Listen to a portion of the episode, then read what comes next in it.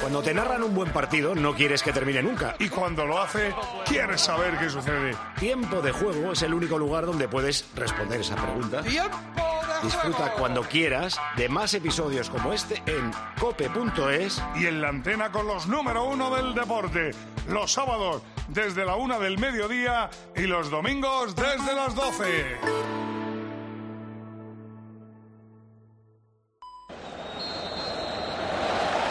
Son las 9 y 2 minutos de la noche. El árbitro de nacionalidad turca, Erkan Göksel, acaba de pitar el final de la primera parte. Los jugadores de la selección española se miran unos a otros. Son conscientes de la situación. Poli Rincón, Paco Bullo, Zubi, Goico, Juan Señor, Rafa Gordillo, todos recorren cabizbajos los 11 metros que separan el campo de este vestuario. Son solo 10 segundos, pero son 10 segundos sin el resultado que esperaban. 1, 2, 3, 4, 5, 6, 7, 8, 9, 10. Entras al vestuario y dices, y ahora hay que meter eh, nueve. Dividido Pero 45 hicimos- entre, entre 9 da Dice, lo cada hicimos, 5 dices, minutos es no era una cosa normal. No se nos puede dar peor. Al principio se hizo un silencio, ¿eh? Se hizo el silencio, yo creo que Miguel Muñoz, quiero recordar que tuvo unas consignas, que tuviéramos cabeza, serenidad, que teníamos que seguir jugando igual, abriendo por las bandas, que íbamos a, a incorporar a gente un poquito más arriba, como puede ser el caso de Macede, que se quedara un poquito más casi como delantero. y cada uno hace su reflexión y sí que a partir de, pues, de pasados ese minutos, ese par de minutos así, un poquito en silencio como qué difícil lo tenemos, pues bueno, pues surge pues una voz, no sé si de Poli o de quien sea, venga muchachos, tal, y empezamos otra vez a reactivarnos Y en un momento, yo me acuerdo que estaban sentados allí pensando, yo chillando como un loco, subido en la camilla. Tal cual, como soy yo, como es mi carácter, como ya me conocéis. ¿Qué pasa? Que paso de no ver a nadie, o sea, todos con la cabeza gacha, y de buenas a primeras, todo el mundo levantándose, y todo el mundo ya chillando. Y ya aquello fue un festival, sí, sí, ya empezó Camacho, ya empezó Santillana, ya empezaron todos allí, el Lobo, ya todo el mundo empezó allí y tal, y ya, y ya, y ya nos fuimos contagiando. ¿Y qué pasó?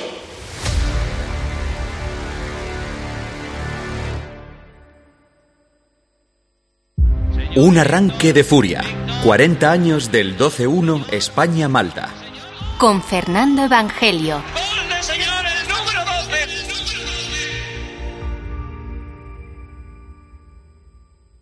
¿Qué tal? Muy buenas, bienvenidas, bienvenidos a una horita de radio aquí en Cope, un poquito menos de una horita de radio aquí en Cope, hasta las 4 de la tarde, que cogerá el testigo tiempo de juego para contar en directo el Atlético de Madrid-Sevilla, el último partido del año en la Liga Española, en la Primera División. Eh, yo estoy aquí para presentarles lo que acabamos de escuchar, es el inicio de Un arranque de furia, el podcast, el reportaje, el documental sonoro en el que hemos eh, trabajado los últimos eh, tres meses, unos cuantos compañeros de esta casa, le hemos puesto mucha dedicación y mucho cariño para contar un hecho histórico, un partido que recuerdan eh, varias generaciones de españoles, en un momento en el inicio de los 80 muy especial. Yo soy Fernando Evangelio, una de las voces habituales de los programas deportivos de esta casa, de tiempo de juego, del partidazo, de Deportes Cope y de allá donde me reclamen, ex sorda internacional, que diría Manolo Lama, ahora dedicado a otros menesteres entre ellos el hacer este reportaje sonoro que espero que os guste. Eh, tengo que empezar dándole las gracias a Antonio Rantia, que ha tenido la idea de este podcast y que también lo ha liderado, a Jesús Agudíez, el técnico que le ha dado un diseño sonoro espectacular a este podcast, y a mi compañero Raúl Liñares, que me ha ayudado en la producción. Le voy a eh, pedir a Antonio Bravo, eh, después de decir que de recordar otra vez que este podcast está disponible en cope.es, en las aplicaciones de Cope y de Tiempo de Juego, también en el canal de YouTube de Cope y de Tiempo de Juego y en las principales eh, plataformas de audio. Ahora sí, le voy a pedir a Antonio Bravo, nuestro técnico, que vaya ambientándonos. Vamos a empezar viajando al principio de la década en España de 1980.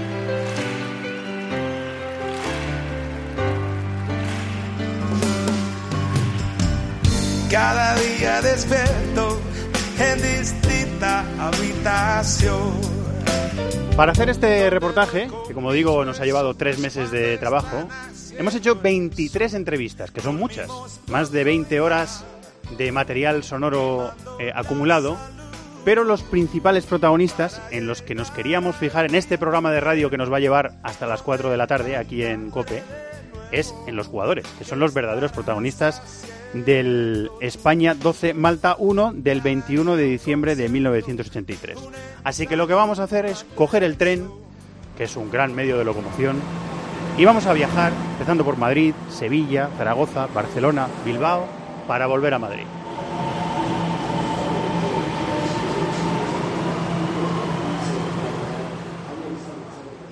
Estamos con Poli Rincón en el Benito Villamarín, al lado de la portería de Gol Norte, donde marcó los cuatro goles en la segunda parte. Poli, muchas gracias por atendernos. Por supuesto, no, me, primero darte las gracias a ti por el interés que has tenido y lo que has hecho para que esto se pudiera producir. ¿Estás cómodo lo primero? ¿Estás bien? Sí. Ahí sí, en. Cope Zaragoza, bien sentado. Perfectamente, bien. perfectamente. Escuchas bien, todo perfecto. Estamos con eh, Juan Señor, a ver si lo tengo todo bien. Eh, Juan, nacido en Madrid el 26 de agosto de 1958, ¿está bien? Está bien. Está bien. Pues empezamos. Esta es la entrevista número 3. Entrevista a Rafa Gordillo, que ahora mismo está trabajando en el Betis. Rafa, muchísimas gracias por atendernos. Gracias. Nada, a ustedes. De ese partido, pues sí. Pues sí, es uno de los más importantes porque llevo 40 años hablando del partido, vamos. y seguimos. Bueno, pues ya estamos. Entrevista a Víctor Muñoz. Víctor, muchas gracias por estar ahí en Cope Barcelona. Muy bien. Nacido en Zaragoza el 15 de marzo de 1957, ¿está bien? ¿Es correcto? Naturalmente, sí, sí. Pues estamos grabando ya. Esta es la entrevista número 21 del podcast España Malta 40 años a Paco Bullo, que fue uno de los futbolistas titulares aquel día. La estamos haciendo en el Palacio de Hielo de, de Madrid. Un placer, hombre, un placer estar. Es entrañable el lugar. Tenemos buena vista, la pista, que muchos niños y niñas pues disfrutando de, de este deporte. La verdad que, que súper agradable. Has elegido un buen sitio. Manu Sarabia, hola, muy buenas, bienvenido. Muy, muy bien, muchas gracias. Muchas gracias. Antonio Bicochea, muy buenas. bienvenido. Hola, muy buenos días. Y Antonio Zubizarreta, muy buenas, bienvenido. Hola, eh, bien hallado. Eh, para mí sois Manu, Goico y Zubi. No sé si puedo tomarme tantas confianzas o no. Perfecto. Yo os he visto jugar de pequeño. Perfecto. Perfecto. ¿Ha- ¿Hace mucho que no os juntabais los tres? ¿O sería, sería poco tiempo, no? Pues mira, igual no nos juntamos No. en años y resulta que luego en un escaso tiempo eh, nos, última vez no- fue- nos fue- vemos varias veces, ¿no? Sí. Porque ahora estamos aquí los tres. De la semana que viene te vamos a Sevilla. ¿Me oyes bien? Ah, sí, muy bien. Sí, sí. Vale, pues ya estamos.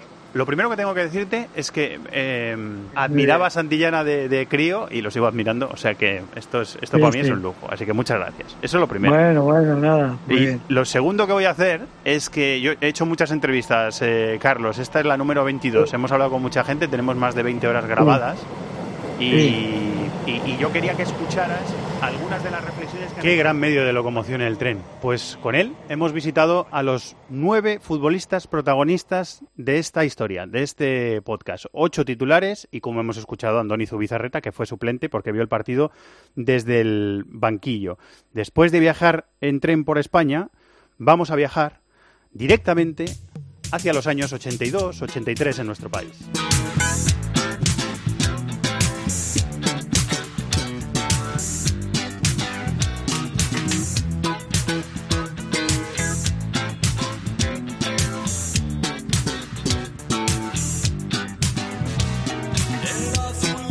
El inicio de los años 80 en nuestro país fue una época de, de ebullición, de cambios políticos eh, muy fuertes. Pasábamos de la dictadura a la democracia, hubo elecciones y también de un cambio social muy profundo. Y como descubriréis en el episodio 1 de este podcast, de Un arranque de furia, el año 1983 fue especialmente trágico.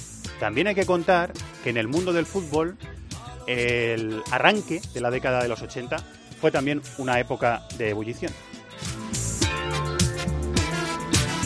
El fútbol en los 80, por lo menos el fútbol que nosotros hacíamos, era un fútbol distinto. Él, cuando tenía el balón el portero, salíamos, ya nos empujaba, salvo, ojo, que salvo que viese una salida por banda, por banda derecha, por banda izquierda, con la mano y salir rápido, si no, bueno, pues... eh, Hacía eh, Andoni así, ¿no? Sí, sí, venga, salíamos hasta el centro del campo, eh, la pegaba arriba, eh, bueno, a buscarla, la caída al balón, la segunda jugada. Y bueno, y era un fútbol, yo creo que era un fútbol más rápido de llegada a la portería contraria y, un fútbol distinto. Eh, tú ahora miras y unos de los datos, tiros a puerta y han pasado 30 minutos o 40 minutos y, y cero 0 uno y cero el otro. Yo creo que la, desde el punto de vista de los porteros, era el fútbol en donde todavía los porteros cogían el balón con la mano. O sea, lo que ha dicho eh, Goico, de que el portero tenía el balón en la mano, se la daba ¿no? al central, venía y cuando venía alguien a presionar te volvían a la dar. volvías a dar y, entonces, bueno, y volvías a jugar para intentar que la defensa de ellos pues se adelantase un poco. Entonces, sí, eh, casi siempre el juego era eh, directo, salvo, y yo creo que hay en el Athletic, sobre todo con, la, con Iribar antes y todo eso, lo que ha dicho del lanzamiento con la mano, el lanzamiento de contraataque, la búsqueda de pues ahí teníamos a Manu evidentemente, pero también a, a, Chechu Rojo, a jugadores de ese estilo que tú sabías que a partir de ahí, con la mano, si lanzabas y tenías un poco de ventaja, la, la transición, porque esa la cuestión la transición iba a ser rápido. O sea, el juego era de ese punto más vertical, ¿no? Y el público también te demandaba, igual era porque era el estilo del Atlético, un poco, un poco eso, que las jugadas se, desarroll se desarrollasen rápido. la portería contraria. Podemos que estar horas y horas. horas sí. de, pero quieres añadir de cualquier, algo más, de, de cualquier detalle. No, sí quiero a, añadir. Bueno, en, era un fútbol más directo que el que se hace ahora, sin ninguna duda. ¿no? Ahora se combina mucho más. Antes los porteros, en, ese, en esos años los porteros eran porteros. O sea, se dedicaban a parar. Y cuando tenían la pelota, pues lo que intentaban era sacar lo más largo posible, pero claro, ya eh, atacabas con, con, con un, un, terreno mucho más amplio. ¿no? Eh, en los 80, sobre todo en los, en los primeros años, eh, fue el momento de fútbol vasco, porque la Real, sí. la Real ganó dos ligas, nosotros seguido ganamos eh, dos ligas, una copa y una supercopa porque en la Supercopa no la llegamos a jugar porque como habíamos sido campeones de Liga y de Copa, entonces no, sé, no, no había tanto interés por el dinero, que era más la competición y no, no, no, no se celebró, pero tenemos ese trofeo, o sea, sí. que lo ganamos, ¿no? Sí. Entonces, y, y fue un momento en el que eh, creo que mmm, el fútbol en España empezó a cambiar. Y, y, empezó a cambiar fundamentalmente en la mentalidad de, de, de, todo el mundo, de los jugadores, de los medios de comunicación, de las aficiones, y creo que el partido de Malta fue clave para... para yo creo que a partir del partido de Malta hay un, un, un, inicio de una, una, una, nueva era en el fútbol. Sí, fue un resorte. Yo digo, hombre, el, las dimensiones del campo no han cambiado. El 105 por 68 y el 732 por 244, eso no ha cambiado. Pero ha cambiado hasta el balón. El balón antes, cuando se decía el balón de reglamento, el balón de cuero. Y el balón era de cuero. ¿Eh? Ahora ya el balón no, no es Con de todo cuero. lo que ello implica. Ahora no es de cuero, ahora es de un plástico, de sintético. Y me intentaron meter eh, el, un balón, o sea, se acordaréis, que se llamaba Mi Casa. Aquel lo jugaba, eran los Asuna. Los Asuna, los Asuna que rematabas de cabeza. Oye, había momentos que te dejaba Bueno, la era mente, era un- vamos, ¿no? En blanco, te la dejaba barrida. Es que era un balón plastificado, tenía, entraban poros, entraba el agua, entonces el, el- el- el balón pasaba de, pasar, de, pe- de- de- de pesar 300 gramos a pesar 3 kilos.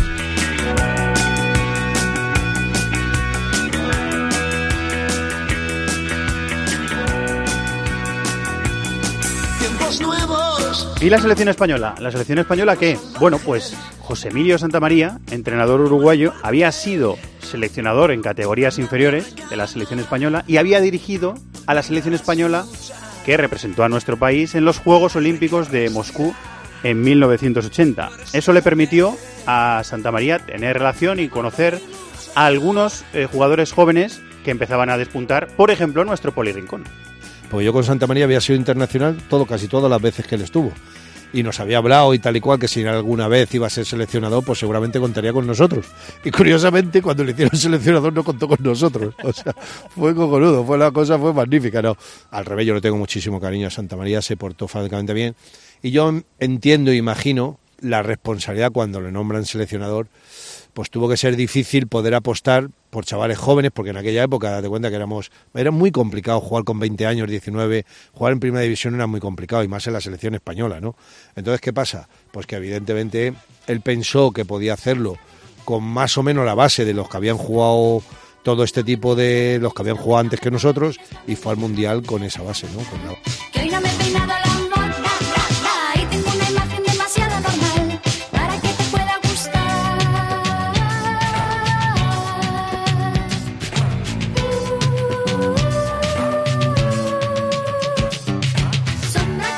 el año 64, en el Congreso de la FIFA de Tokio, nos dan con muchísimos años de antelación eh, la organización del Mundial 82. Así que España va a organizar el Mundial, que es una forma de ayudar a ese aperturismo, a ese crecimiento que quería tener en ese momento eh, nuestro país.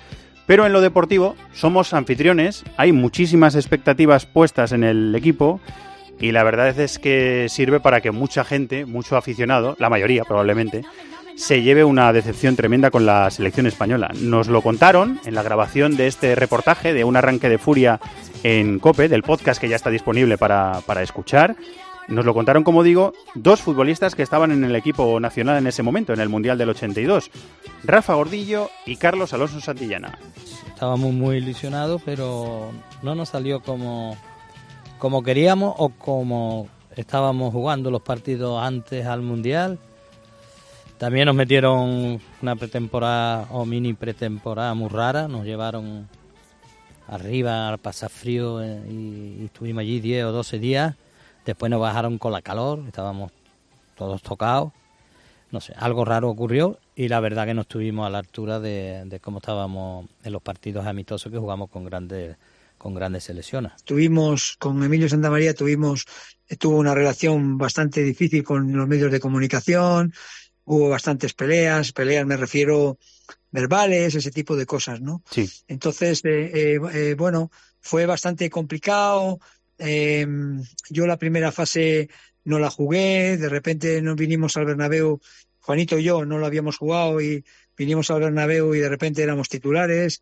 Mm, pero sobre todo un poco la, la relación que hubo con, en general con, la, con el entrenador, con los medios, con el seleccionador, con los medios de comunicación y tal, hizo que el ambiente no fuese el más positivo, no se crease una sensación de equipo. Eh, eh, y, y, bueno, pues tuvimos muchas dificultades. La verdad, teníamos una selección buenísima, había unos jugadores fantásticos. Para nosotros fue una desilusión muy grande porque en Valencia, en Valencia la gente se volcó con nosotros, vamos, de una manera increíble, desde, desde el parador que estábamos eh, del Saler hasta, hasta, hasta el estadio, toda la carretera llena de gente, y hay unos cuantos kilómetros, eh, esperando a que pasáramos.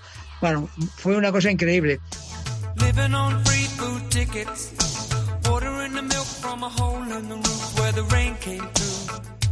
What can you do? Mm-hmm. From your little sister. Un bajón la participación de la selección española en el, su mundial, en el Mundial 82.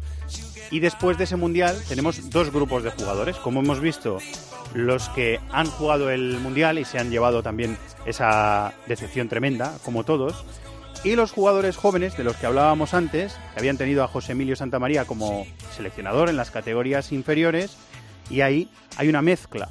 Eh, una mezcla que hace el seleccionador español de después del Mundial del 82. Se marcha José Emilio Santamaría, eh, que terminaba contrato y que no renueva, y el seleccionador elegido es Miguel Muñoz, eh, sobre el que hemos preguntado a varios futbolistas y del que todos los futbolistas con los que hemos hablado para este reportaje guardan un muy buen recuerdo. Bueno, Miguel Muñoz era un hombre muy pragmático, un hombre que de un gran conocimiento de fútbol un hombre con una gran personalidad, ¿no? Y, bueno, entrenador de la época de lo mejorcito que te podías encontrar. Un entrenador además que serio, que llevaba muy bien el grupo. Miguel Muñoz, como primer entrenador, era un hombre no de demasiadas eh, palabras, pero yo agradeceré siempre a Miguel Muñoz lo sencillo que daba los mensajes. Y me acuerdo, y textualmente te lo puedo decir ahora, que una de sus frases era, eh, señores, ustedes están aquí por el trabajo que realizan en sus equipos. No quieran hacer más, hagan lo mismo. Era un tío extraordinario, maravilloso, y entendía al jugador. Él había sido jugador en la época del Madrid, que gana las Champions, que se crea la Copa Europa, que ha vivido con Di Stefano y compañía. Te voy a decir una cosa, él entendía al jugador mejor que nadie. Y nos daba una libertad y una forma de hacer las cosas dentro de un margen, porque había que respetarle, y más si te daba eso, para que pudiéramos hacer muchas cosas. Él sabía que nosotros nos reuníamos en las habitaciones y hablábamos del partido. Y decíamos, mister, hay que hacer esto. Y si le parecía bien, luego hablábamos y se llegaba un acuerdo, como tiene que ser. Era un, entrenador que, dejaba hacer, ¿eh? dejaba hacer a los jugadores, que eh, tenía tanta experiencia y había manejado tantos, tantos equipos y tantos jugadores que, sabía perfectamente dónde estaba. ¿no? Creo que los medios de comunicación también. eh, tenía mano izquierda, mano derecha, mm, tenía casi todo, lo, lo más importante. Y luego sabía de fútbol, ¿no?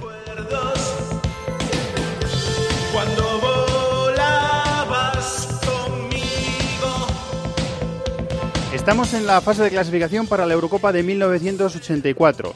Es finales del año 82, entrando en el año 83.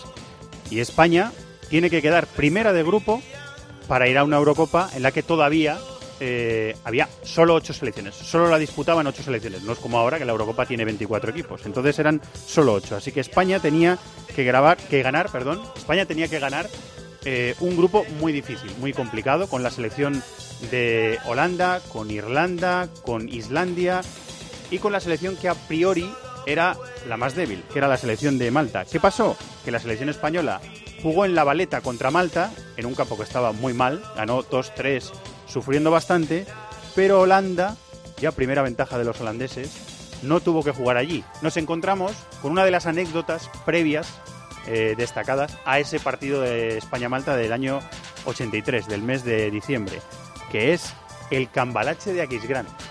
Hombre, el cambalache aquí gana es que Holanda paga dinero a la Federación Maltesa, eso lo sabe todo el mundo. Eso no es que, que, digo yo, ¿por qué no lo hicimos nosotros? Ya habíamos jugado aquí los dos partidos. Me explico, no en España. Es que yo no lo entiendo, ¿por qué no lo hicimos nosotros?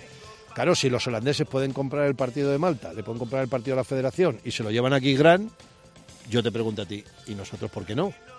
¿No? ¿En las mismas condiciones todos o no? Me hubiera gustado ver cómo eh, dirigían su fútbol, cómo intentaban eh, ganar a Malta. Es que si Sí, Holanda en la baleta cosas- lo hubiera tenido mucho más difícil. Pues sin duda, ¿eh? a lo mejor hubiera ganado por dos, por tres, por cuatro, que no te digo que no, porque eh, el fútbol ya sabes lo que es, es decir, tienes tus oportunidades, un día estás más acertado y dices, joder, pues si, si hemos hecho los dos, cuatro ocasiones y el partido ha quedado 3-0, pero sí que es cierto que había un nivel de dificultad, pero enorme, enorme, porque es que no podías conducir la pelota, o sea, era la bajo y no la doy. Vamos, que Holanda tuvo una clara ventaja en ese, en ese sentido. Sin duda, sin, sin duda. Y a lo mejor hubiera ganado igual 0-6. Mm, lo pongo eh, con interrogante grande. ¿Por qué? Pues porque es que no se podía jugar al fútbol allí. Yo no sé por qué se permitió jugar en ese campo, en ese partido. De hecho, ya te digo, eh, mira cómo Holanda se buscó la vida como para que ese partido no se pudiera jugar en la baleta. De esa manera yo creo que se aseguraron un poco que el resultado posterior fuera tan grande que no, que no pudiéramos llegar, pero se equivocaron, ¿no? Se pasaron de listos esta vez.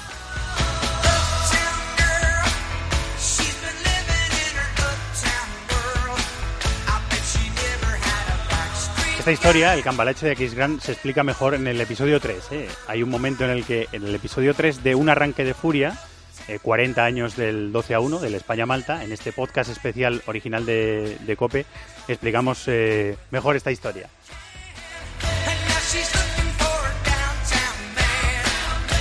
Vamos a parar un momentito ahora porque nos estamos acercando a la semana previa a un partido histórico, el del 21 de diciembre de 1983, porque es un partido, este, ya lo hemos dicho y lo vamos a decir más veces durante este programa, es un partido que ha marcado mucho a varias generaciones de españoles.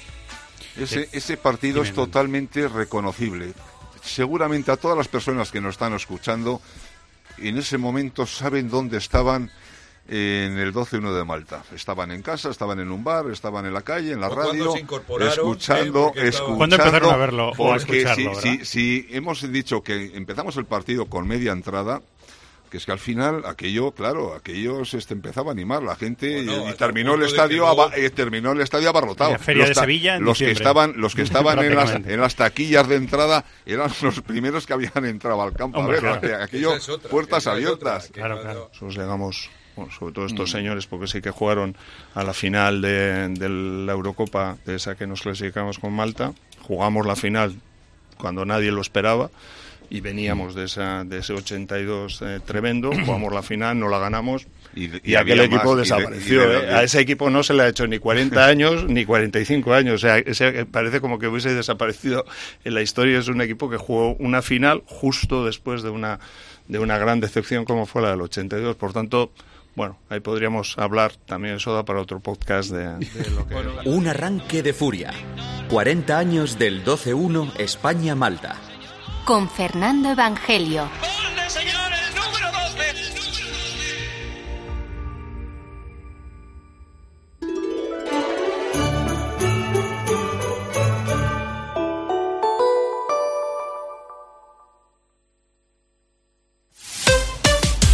Escuchas Cope.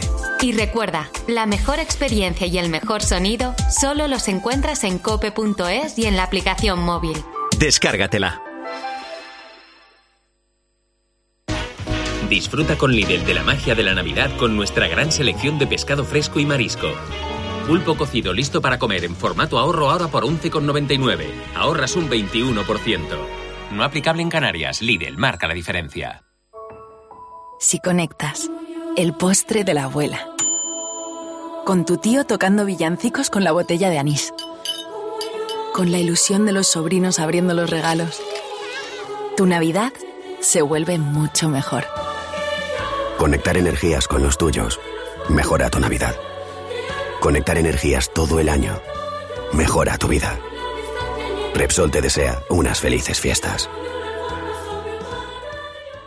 ¿Que tu casa cuenta con persianas motorizadas programables? La mía me descuenta un 15% si quiero cambiarlas. Contrata tu seguro de hogar con Berti desde solo 78 euros al año y disfruta de un descuento del 15% en nuestro servicio de reformas. Para que te pongas hasta escaleras automáticas si quieres. Berti, ahorra tiempo, ahorra dinero. En el Museo del Oro de Bogotá se conserva una curiosa colección de objetos de oro. Tienen mil años de antigüedad y algunos de ellos presentan un aspecto aerodinámico ¿no? de los modernos aviones. He traído una figura, es un halcón que fue encontrado a finales del siglo XIX en Saqqara, que lanzándolo simplemente por el aire de, de fin de su despacho, eh, vio que aquello Planeaba. planeaba. Los martes a las once y media de la mañana, Javier Sierra en Herrera en Cope. Alucina.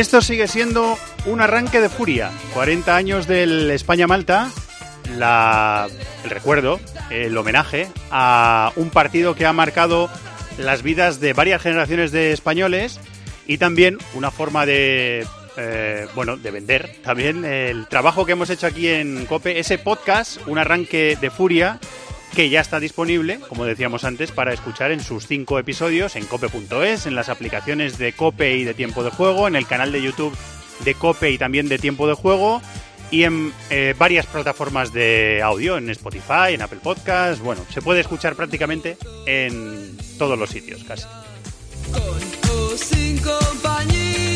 Enseguida vamos a escuchar a los verdaderos protagonistas, a seguir escuchando a los jugadores del España-Malta, del 12-1. Enseguida vamos a escuchar un momentazo del episodio 3, que es uno de los mis momentos preferidos en el, en el podcast, una anécdota muy chula que yo no conocía antes de empezar a trabajar en, en este reportaje. Pero quiero saludar en este momento antes de que lleguen las 4 de la tarde y que llegue tiempo de juego, a dos compañeros de la redacción. Redacción de deportes. Ángel García. Hola Ángel, muy buena. Hola Fernando, ¿qué tal? ¿Cómo estás? Por Tengo cierto- 13 días exactamente ahora mismo. Tienes 13 días ahora mismo. ¿no? Porque nací el 8 de diciembre de 1983. Uy, si tú pegado. me sitúas en el 21 de diciembre, tengo 13 días. Pegado, pegado, pegadito. O sea, unos, unos días antes del partido naciste. Compañero de la redacción de informativos de esta casa, José Luis Concejero. Hola José Luis, muy buenas. ¿Qué tal, Fernando? Muy buenas. ¿Tú cuándo naciste? 14 de octubre del 83. 14 de octubre del 83, o sea, Ya un poquito antes 40. que Ángel, pero... Sí, mayor que Ángel, sí. Un par de mesecitos. Pero vamos, estamos ahí, ahí los dos, ¿eh? Estáis ahí ninguno, recién- ninguno del primer semestre del año, ¿eh? Por Re- lo que veo. Recién nacidos. Sí, eh, sí, total. a- ahora mismo. Eh, quiero preguntaros, primero a los dos, eh, ¿cómo os han contado ese año? Porque claro, vosotros lógicamente no os acordáis. ¿Qué os han contado del año en el que nacisteis? Ángel, ¿qué te han Mira, contado mí, a ti? eh, yo siempre recuerdo a mi padre, que evidentemente es un grandísimo aficionado al fútbol, eh, contándome cómo veía el Mundial del 82 con, con mi hermano en brazos, que mi hermano nació eh, un añito antes, y siempre eh, que te hablan de, de- de- de goleadas míticas, cada vez que hay una goleada. Ya, pero lo bueno fue lo del 12-1 a Malta, lo bueno fue lo del 12-1 a Malta. Yo, a mí me gusta recordar siempre que, que vivimos en un país de deporte que vivimos en un país donde, para mí, de verdad, una de las cosas que vertebra a nuestro país y que nos une de verdad es el deporte. Igual que creo que Barcelona 92 supuso un punto de inflexión enorme, enorme, para que España entrase en la modernidad, creo de verdad que en esta época del 83, 82, que España estaba eh, en su democracia en pañales y demás, creo de verdad que el sentirnos con ese 12 a 1 a Malta, que, que, volvíamos a la élite, que después del Mundial eh, 82 podíamos entrar en esa Eurocopa del 84 y mirar a, todos de, de tú a tú, tanto que, vamos, casi la ganamos, eh, creo que, que, ayudó mucho al país también a relanzarse y además de salir, que yo sí estoy escuchando este maravilloso podcast que has hecho, Fer, ya voy por el capítulo 3, me quedan ahí unos poquitos, un par de ellos, eh, que, que sí que nos ayudó a salir de ese 83 maldito que, que tuvo tantas cosas malas, que yo algunas no conocía y las he ido descubriendo con tu podcast. José Luis, ¿qué te han contado del año 1983 en el que naciste? Un par de mesecitos antes del partido. Sí, el otro día me dijiste que tampoco me volviese loco ni me pusiera a buscar cosas, pero bueno, yo me vas a perdonar, Fernando, porque he hecho lo contrario. No me has hecho caso. No, no te he hecho caso. Y en, y en los últimos días, además, como yo soy muy de llamar a mis padres, yo hablo con ellos todos los días, eh, he llamado a mi padre y a mi madre por separado, porque muchas veces cuando llamas a los padres se pone primero uno y luego el otro. Contrastar versiones Eh, también, ¿no? Claro.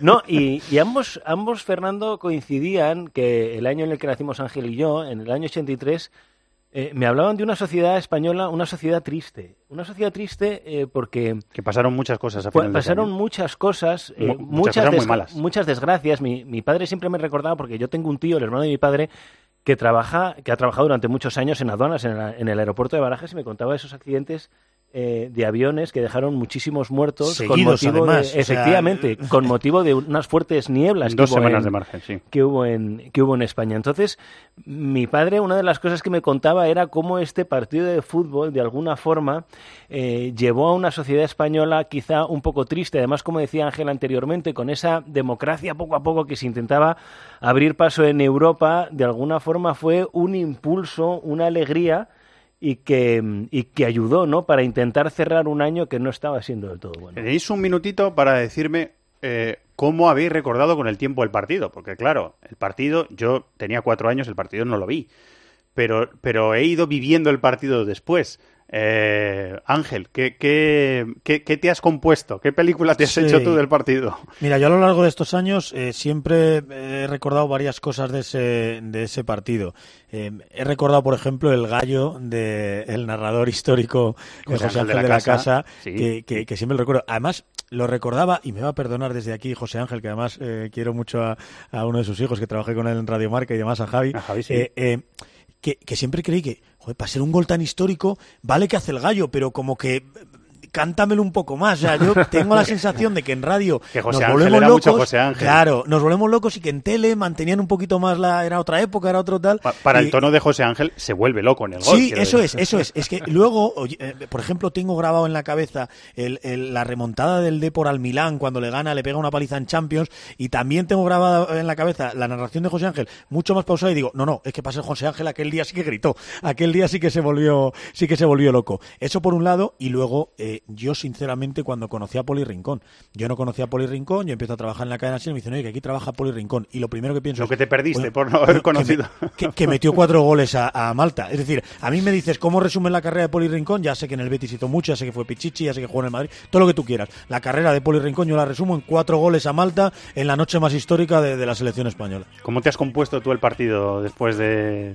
Lo que más llama la atención, naciste, Fernando, es que ahí Luis? me tuvieron que explicar que no ganamos nada. Porque claro, había escuchado Sí, tanto es lo del famoso 12-1, 12-1, 12-1, que cuando yo era pequeño decían el 12-1 a Malta y yo decía, sí, sí, que ganamos la Eurocopa o que ganamos la Copa de no sé qué. Porque, claro, Pero a que la gente recuerda más ese 12-1 que la Eurocopa del 64, que Bueno, a muchos se nos olvida. Eh, totalmente, pero yo concretamente con ese partido yo estaba convencido de que habíamos ganado una Eurocopa y que nunca antes se había ganado por meter tantos goles y tal, hasta que luego me explicaron que es que había que, que era un partido de clasificación y yo tampoco entendía que ganando 12-1 no te clasificaras. Yo decía, pero vamos a ver, ¿cómo que metiendo 12 goles al equipo contrario no te clasifiques? Ya solo por justicia tienes que clasificarte. Entonces mi película primero fue entender que no estábamos ganando ninguna copa, cosa que es, importante.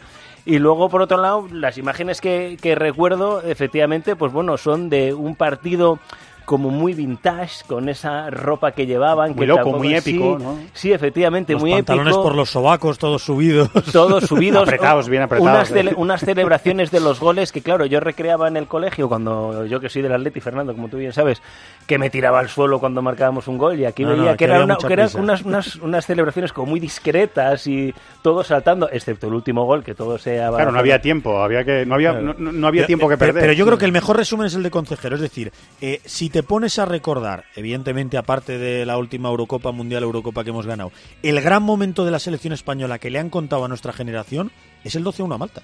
Desde a mí luego. el gran momento de la selección española, hasta que hemos ganado Eurocopa Mundial, Eurocopa, es el 12-1 a Malta. Y mira que ha habido cuartos de final eh, importantes. Yo recuerdo el de Italia eh, co- en, en Estados Unidos 94. Ya, ya. Pero Sí, el 12-1 a Malta esto está en por su encima. momento es que fue un título. Esto fue un título. Eh, voy a aprovechar eh, rápidamente y voy a recomendar Luca, Historia de un Corazón, que es otro podcast que ha hecho Ángel García, que no tiene nada que ver con deporte, pero que es muy chulo. Y aprovecho para felicitarte, Ángel, porque es un Te pedazo de un reportaje. Si sirve para que seamos más conscientes de que somos líderes mundiales desde hace 30 años en donación y trasplante de órganos y que con un pequeño gesto, vale, en el peor momento de, de- de- de nuestra vida seguramente, pero con un pequeño gesto podemos ayudar a salvar vidas, que ayude ese podcast a que, a que así sea. Bueno, y yo porque no veo a Ángel en la redacción, también darle la enhorabuena, pero es que, aunque no lo creas Ángel, yo voy a un gimnasio que está enfrente del Hospital Gregorio Marañón y conozco a varios de los pediatras que durante Anda, mucho tiempo anda. han estado tratando a Luca y no sabes con qué cariño me hablan del podcast Qué bueno. porque saben que es... ¿eh? No, y aparte del historión, el cuidado con el que se cuenta, el cuidado con el que se Sí. trata el tema, el Sí, cuidado señor. con el que tiene presencia la familia de Luca en, en el podcast y están todos muy agradecidos, Ángel. ¿eh? Y el señor Nada, consejero en la Enhorabuena a, a- a los dos papás de, de Luca, a Jaime y a Ana, que son los que de verdad se salen en el podcast. Y a mí por ir al gimnasio. Y el, Eso y el señor consejero en las elecciones hizo un daily Sí. podcast que se llama ahora Daily un podcast, podcast, diario. sí, sí, sí, sí, que sí. también está ahí para escuchar. La primera vez en mi vida que he narrado eh, una- Un partido de un tenis. resultado eh, electoral en un par- partido de tenis. Efectivamente, sí, sí, también se puede escuchar, efectivamente. Eh, chicos, gracias a los dos. Gracias, Ángel. Abrazo, Evangelio, te sigo escuchando. Gracias, José Luis. Un abrazo fuerte, eh, Evangelio. Vamos a regresar de otra forma al año 1983, a las últimas semanas de ese año en España, en el sur de España, en Andalucía, en Sevilla. Y entrando en esos días previos al partido, hay que hablar de un protagonista principal, esos días en Sevilla. Un protagonista que no suele ser muy habitual, la lluvia.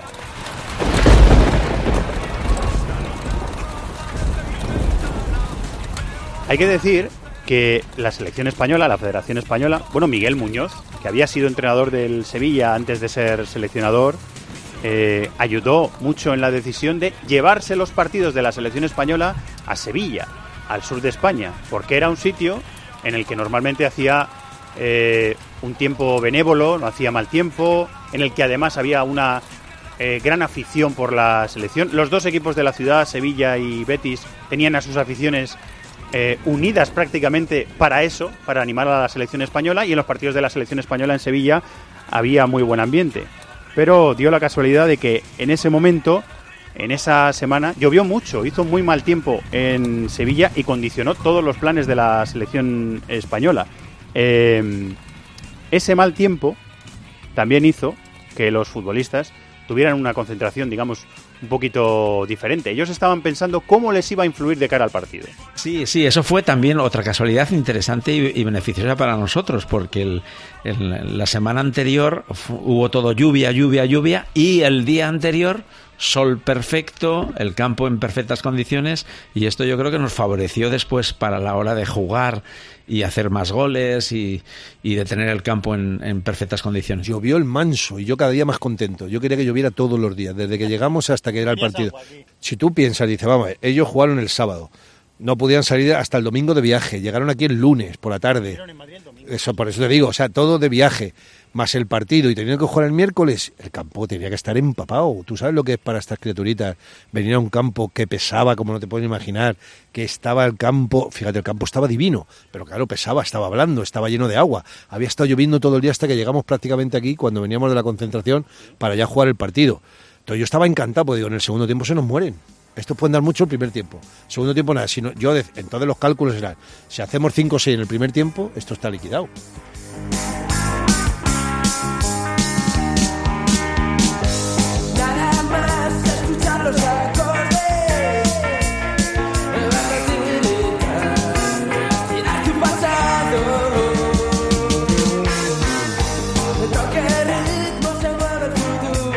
La selección española se concentró en ese partido y en unos cuantos de esa época en un hotel, en el Parador de Oromana, que está en Alcalá de Guadaira, eh, subiendo al final del, del monte, en la localidad sevillana, unos 20 kilómetros más o menos eh, en carretera de Sevilla, ese tranquilo y apacible lugar que visitamos también para grabar eh, parte de este reportaje, de este podcast, de un arranque de furia en Cope.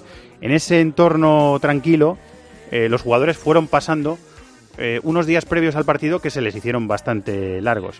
Y aquí le voy a pedir a Antonio Bravo que me baje la música porque vamos a rescatar un momentazo del podcast, uno de mis momentos favoritos de un arranque de furia, que es en el episodio 3 algo que se cuenta, me, lo empezaron a contar los, periodistas sevillanos que estaban allí en la concentración esos eh, días y fui tirando del hilo poco a poco y sacamos un momentazo en los días previos a aquel España-Malta de 1983. Estaba de moda la película de los Gremlins. Y hay una, una serie de incidentes de coches pinchados, de ruedas pinchadas, eso de directivos, eso en la romana.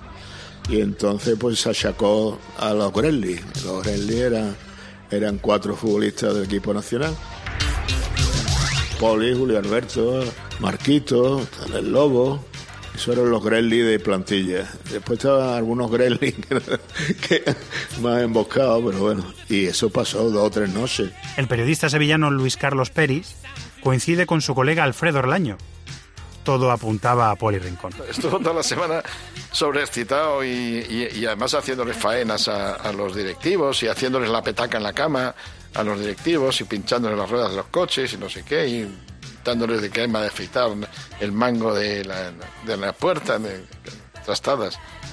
Cuando recuerdo aquellos días previos con Poli, él me lo reconoce. Por alusiones. Mira, lo De- bueno de- defiéndete. Es verdad que existían los Gremlin. Y había, te falta uno, ¿no? Te falta uno que era también eh, desde el origen, el nuestro, los cuatro que te he dicho, el Lobo, el Pichón, Julio Alberto, el Gordo y yo. Éramos los, los cinco Gremlin que había. Gordillo fundador también, era fundador sí, también. fundador también, total. o sea, vamos, tú ibas a sacar a Gordillo de eso en la vida, vamos, ni, ni, ni de coña. En la logística que hicimos con lo de los coches, eh, teníamos que tener ayuda, ¿no? Y entonces hubo una logística bien, bien hecha, bien pensada, y entonces algunos vigilaban en las instancias donde estaban ciertos directivos de la Federación Española, de la Andaluza, el presidente, estaba todo el mundo, ¿eh? Y es verdad que no les pinchamos las ruedas, pero sí les desinflamos las dos ruedas a tope de un lateral entero. Llega el primer coche, arranca y no puede andar, no puede andar, no puede andar, se bajan, miran y no veían nada. Y entonces, claro, no sabían qué pasaba. El coche, uh, acelerando, uh, y la rueda. Pero claro, el otro coche arranca lo mismo y por el otro lado, porque a uno les quitamos las del lado derecho y otro lado del lado izquierdo. Y entonces, claro, ninguno de los dos coches, los otros directivos, los otros cuatro, se bajan del otro coche Mira, eso fue, te lo juro, para verlo. Y la que te ha contado de que le hicimos la petaca, es que un directivo llegó y no tenía ninguna, nada en la habitación, absolutamente nada. Le quitamos todo. Le hicisteis un La vacío cama, completo. Sí, sí, le quitamos las camas, le quitamos todo, todo, todo, las mesillas, todos los muebles, las sillas, la mesa, todo. Le quitamos todo, absolutamente todo. Nosotros que le conocemos bien a Poli Rincón, con unos días de concentración, lloviendo, sin poder hacer nada, esperando un partido en el que tiene que España que meter 11 goles, mucho peligro. Sigue, bravo, sigue, que seguimos.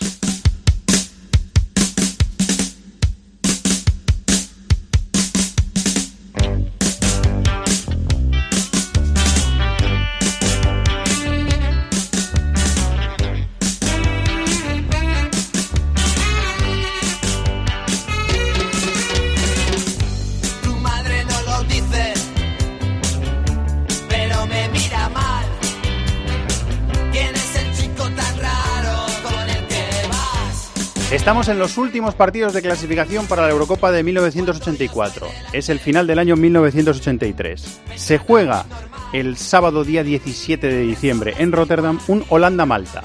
Holanda gana a Malta 5-0. Así que en ese momento los futbolistas se enteran de que tienen que hacer 11 goles a Malta el miércoles siguiente para poder clasificarse para la Eurocopa. Necesitamos 11 goles. Si en ese momento Holanda hubiese pensado, ostras, vamos a meter tres goles más para hacer que en vez de 11 tengan que ser 14, seguramente lo hubiese podido conseguir, pero en aquel momento, por Sí. eso es lo que dice Goico, eso está fuera de. O sea, cuando salen los números, dice, ya está imposible. Yo cuando llego a esa concentración de la mano de Dices, estos bueno. señores, no hago mucho ruido y escuchaba eso, Es sobre que todo a Poli, al- decir que, el Poli que era- sí que remontamos. y Yo estaba Pero- sentado allí pero tomándote mi, mi té, decía, No, pero, pero precisamente- pero que las matemáticas dicen otra cosa, ese parece. partido, ese partido de, de Holanda, en el- ese último partido de Holanda co- contra Malta, nos viene de perlas. Y es cierto que llegó que llegó José Ángel a la concentración de la selección, de nuestra concentración con, con la cinta, ¿no? Para nosotros fue una gran ayuda porque vimos el partido detenidamente, analizamos, ¿no? Y vimos que, que fueron cinco, pero que pudieron ser diez, doce, ¿no? Perfectamente, porque Holanda falló muchos goles, ¿no? Entonces, nosotros al ver ese partido si nosotros hacemos bien las cosas, si jugamos con cabeza, con,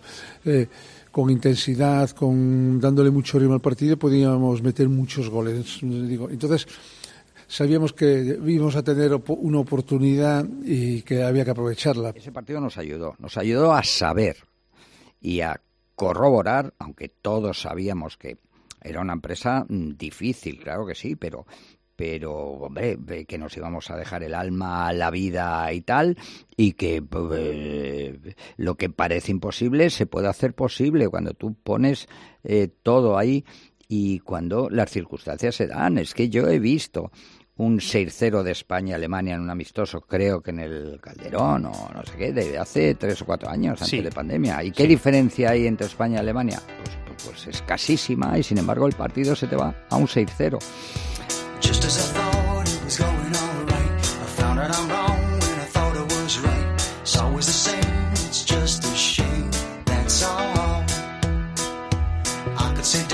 Estamos escuchando a los protagonistas de ese partido, a los futbolistas, aquí en un arranque de furia en Cope, pero hay otro gran protagonista, un narrador, José Ángel de la Casa, narrador de televisión española, que con su voz llevó la emoción de aquel partido y la gesta de aquel partido a millones de españoles. En el año 2016 charlamos eh, con José Ángel de la Casa en el podcast This is Football de esta casa, de Cope, y nos explicó que él eh, tuvo que ver, fue parte partícipe de ayudar a la selección española en las horas previas al partido contra Malta. El sábado había jugado Malta en Rotterdam contra Holanda.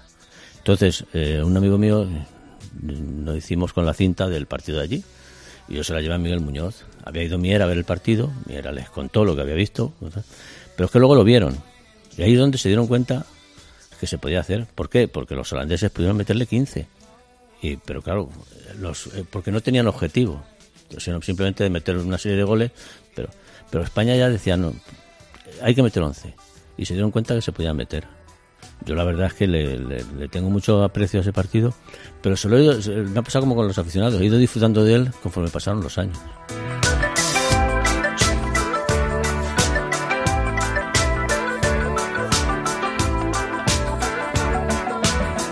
Llegamos a la noche del 21 de diciembre de 1983. Son las 8 y cuarto y estamos en el Estadio Benito Villamarín de Sevilla, el estadio del Betis. Muy buenas noches, señoras y señores, desde el Estadio Benito Villamarín de Sevilla, donde va a comenzar el partido España-Malta, último partido de la clasificación del grupo séptimo de la Eurocopa de Naciones. Ahí tienen ustedes, va a poner la pelota en juego el equipo maltés a la espera del que el señor Goxel de Turquía en estos momentos inicia el partido. Prácticamente una misión imposible para el equipo español intentar conseguir 11 goles a partir de este momento y durante los próximos 90 minutos.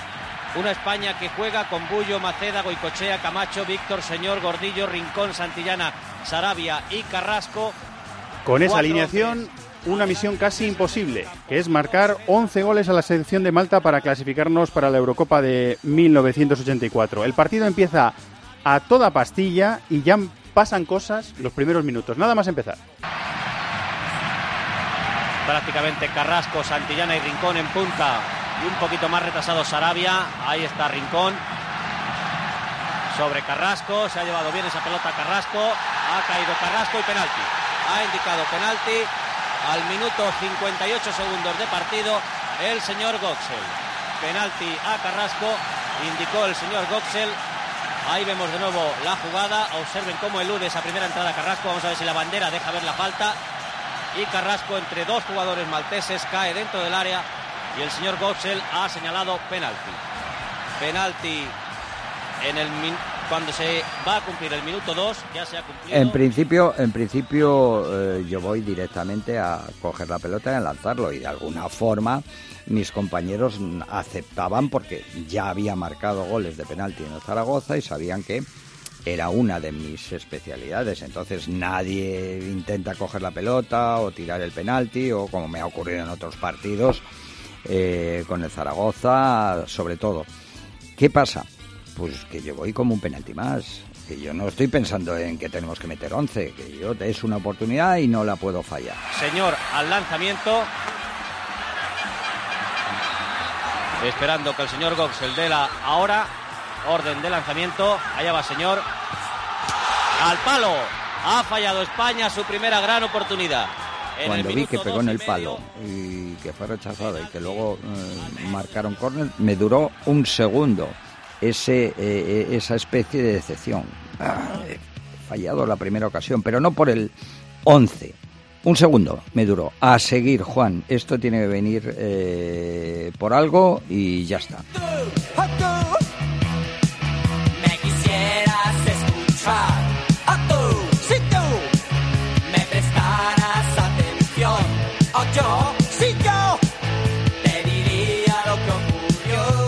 Minutos después, por fin, llega el primer gol del partido, gol de España. Balón de nuevo arriba, el remate de Santillana, gol. Primer gol del equipo español conseguido por Santillana en el minuto 15 y medio.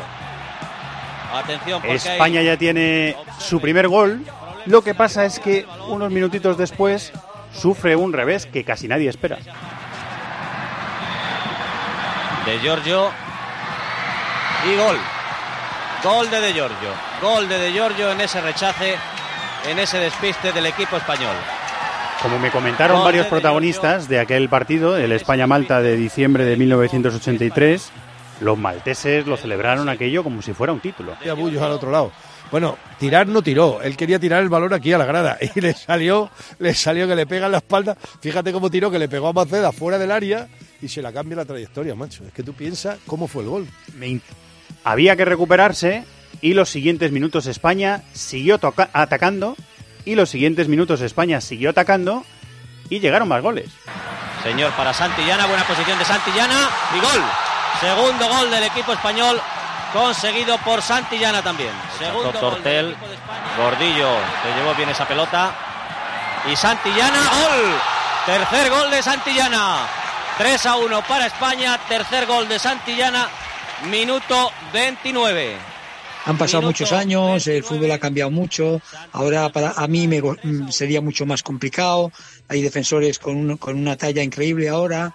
Eh, es importante primero tener grandes compañeros eh, que, te, que te pusiesen el balón en, la- en condiciones como mi caso pues era Juanito, era Vicente del Bosque, o era, yo qué sé, eh, Gordillo, Michel, o sea, hemos, hemos tenido grandísimos jugadores que corrían la banda y centraban muy bien. Entonces, eso me daba una oportunidad más a mi anticipación mm, y a, luego a, mi salto.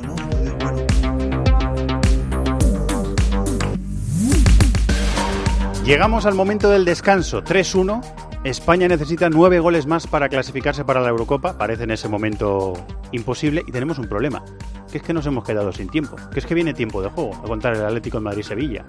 Así que vamos a hacer una cosa después de una licencia que me vais a permitir. Eh, hace 24 años ahora mismo yo conocí a Antonio Bravo, gran técnico de radio.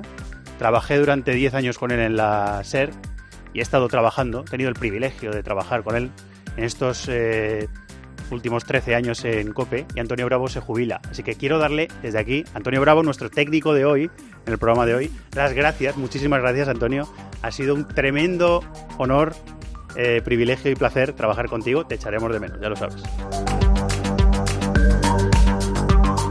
Y aquí me quedo porque la radio permite estas cosas, que yo vaya directamente a la noche, 9 de la noche del 21 de diciembre de 1983, me meta dentro del vestuario de España en el Estadio Benito Villamarín de Sevilla y me quede aquí, en silencio, donde arranca un arranque de furia, el podcast de Cope que cuenta aquel partido, el España-Malta de 1983. Sigue latiendo la radio, llega tiempo de juego. Muchas gracias por estar ahí. Adiós.